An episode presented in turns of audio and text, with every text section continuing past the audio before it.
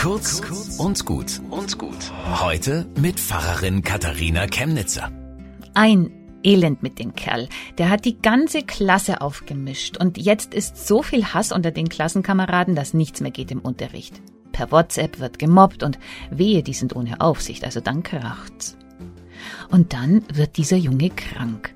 Es ist, als würde sein Körper reagieren auf das Böse, das er angerichtet hat. Bauchweh, schlafen kann er nicht mehr. Und als er mit der Pädagogin spricht, die sich um die Klasse kümmern soll, da bricht es aus ihm heraus, im wahrsten Sinn des Wortes.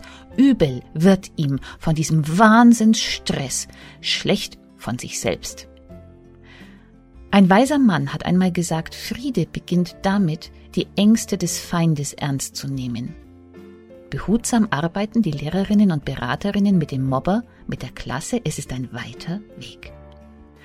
Ob auch den Großen dieser Welt manchmal schlecht wird über sich selbst, aber sie sind allein mit dem, was sie anrichten, und sie ziehen die anderen mit bis zum bitteren Ende. In der Bibel steht, wenn dich die bösen Buben locken, folge ihnen nicht.